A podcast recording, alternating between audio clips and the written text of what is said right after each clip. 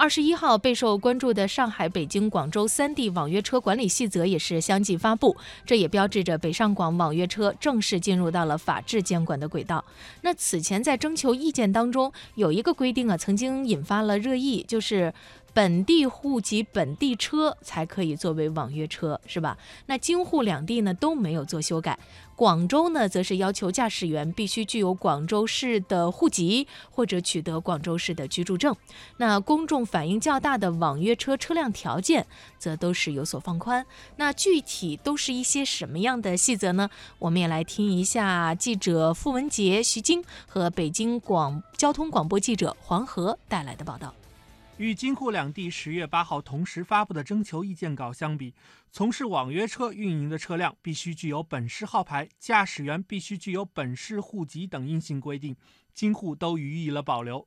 而在车辆准入条件等方面，北上广三地根据意见征求情况进行了明显的修改。北京对三个有关网约车的政策条件共修改一百二十五处。与此前发布的征求意见稿相比，比较引人关注的修改是车辆规格方面的要求略有放松。北京市交通委运输局副局长马瑞说：“五座的车的轴距由二七零零调整到二六五零，排量是一点八；七座的车呢，二点零，轴距呢是三千。”上海在保留本地人本地车相关规定基础上，也将车辆的轴距条件有所放宽，下限比北京少五十毫米，为两千六百毫米以上，而且不再区分燃油车辆和新能源车辆。而广州网约车管理办法最大的变化在于对驾驶员的户籍有了新的要求，驾驶员需具有广州市户籍或者取得广州市居住证，并且有初中以上文化程度。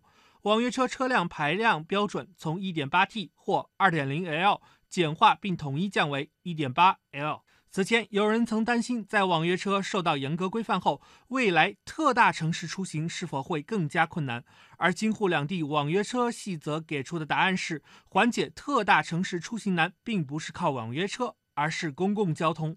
北京市人大代表魏爱民。作为我们北京这样一座特大的城市，在现阶段要解决大城市病的问题，整个社会的交通要依靠公共交通来解决。网约车辆啊，是对我们整个公共交通的一种补充。作为金牌金人呢，也是符合我们北京城市功能定位的。社会交通的承载量、人口的调控都是有限制的。上海市交通委副主任杨晓西也强调。首先呢，本市坚持综合交通发展战略和公交优先的战略。作为个性化的交通，网约车应该坚持适度发展的这个原则。其次呢，交通运输部暂行办法里边呢也有相应的规定，网约车不可异地经营。第三呢，根据目前实施的现行措施呢，仅有在本市注册登记的车辆才能提供全时段、全区域的出行。北上广三地的细则都明确了。网约车必须纳入出租车范围进行统一管理。从法律层面上来讲，这符合国家层面的宏观规定。北京普华律师事务所律师王小林把网约车定义成出租汽车，这是国务院的指导原则，还有说交通部的暂行办法都已经明确做了规定的内容，肯定是要坚持在高层次的法律当中允许地方来做主自由规定的，比如说在排量、在轴距、车长，最大程度上还是放宽了对它的要求。以容纳更多的这些车辆。正是由于网约车属于出租车的一种，上海市交通委也对为何要求驾驶员为上海户籍做出了相应的解释。杨晓西，网约车作为出租汽车经营服务的一种类型，那么本市的地方性法规《出租汽车条例》规定了，只有本市户籍的人员才能从事出租汽车的经营服务。因此呢，这次就是我们还是坚持上海人。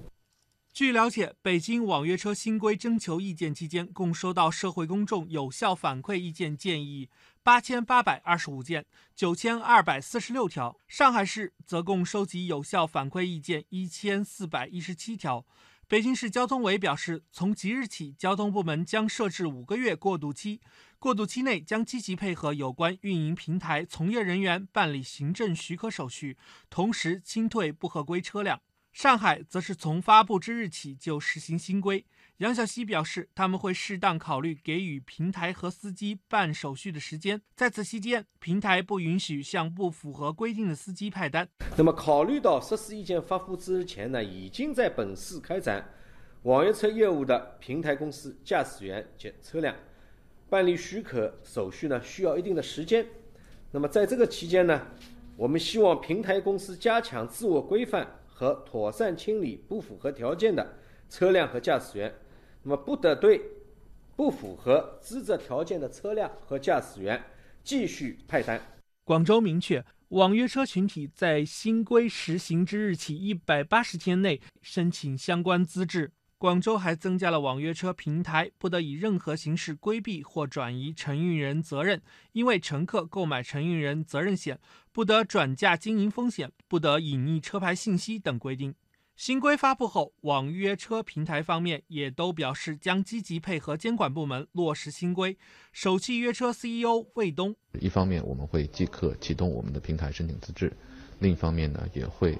呃，不断的去优化我们的产品服务。滴滴出行上海公关负责人王明泽，我们也恳切的期待。在京沪两地的带动下，能够有更多的地方政府去广纳民意，以方便人们出行、绿色环保。在交通运输部深化出租汽车改革首席专家徐康明看来，细则对网约车驾驶员的从业资格和运营平台的主体责任都做出了明确规定，乘客利益得到了最大程度的保护。对一些严监管的、强监管的机制，往往是有利于保护弱势的消费者群体以及弱势的从业人员的。全体北京现在的这个规范看起来有点严，但实际上这种的严格能够很有力的去保护乘客的安全权益。整个出租车的政策很重要的一点就是要去平衡我们消费者的权益，去平衡从业人员的权益，以及去平衡整个出租车行业与整个城市客运体系的关系。对于网约车减少后市民的出行问题，上海市交通委表示，近期他们将在地面公交。轨道交通等方面出台多项举措，提升公共交通的服务能级，定期评估并动态调整出租汽车运力的投放规模。同时，还将严格按照新规要求，加大整治力度，依法打击各类服务违规和非法客运行为。对此，复旦大学数字与移动治理实验室主任郑雷表示，新规实行后，监管部门需要面对一些可能存在的钻空子的行为。其实，这个法律出来之后，它是。它的执行是有难度的，呃，你你接下来又要去打击黑车，你同时还要监管网约车上有没有外地司机，以及这种钻空子的方式啊，比如说一个外上上海人雇佣一个外地人，然后其实是他注册，但让外地人开，这种人车分离的情况所带来的安全性的隐患。确实是，嗯，相应的细则出来了，但是怎么具体去把它落实到位，可能还需要一个挺漫长的过程，这个也挺考验这个。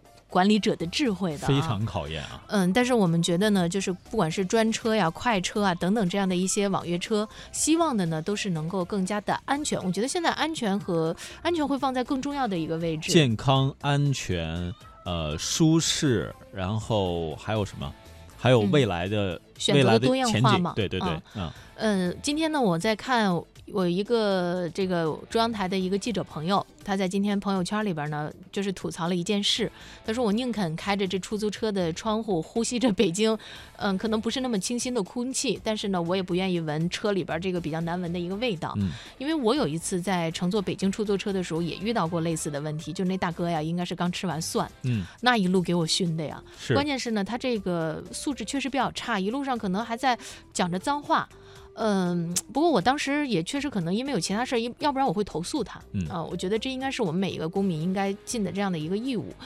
呃，但我觉得就会给你的整个的这个行程影响特别大。可能本来你出门的时候挺高兴的，但是因为这样的一个特别不好的插曲，就让你整个人的心情这一天都会变得特别糟糕。对，嗯，但是我觉得其实在深圳、在广州打车的时候，相对来说还是比较愉快的。嗯。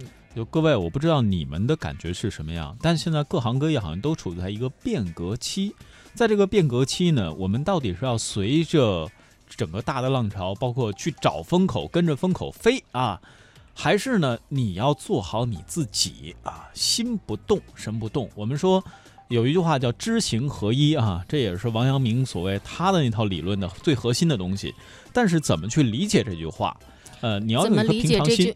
怎么理解知行合一呢？其实特别简单。你只要克服这样的一件事儿，你说的我都知道，但是呢，我就是做不来。哎，这个就是知行合一的反例。嗯，那知行合一的正例就是你说的有道理，我马上去坚持或者是去落实它。哎，这是一种理解。嗯，当然还有一种理解是你的心其实已经动了，但是你的身未动。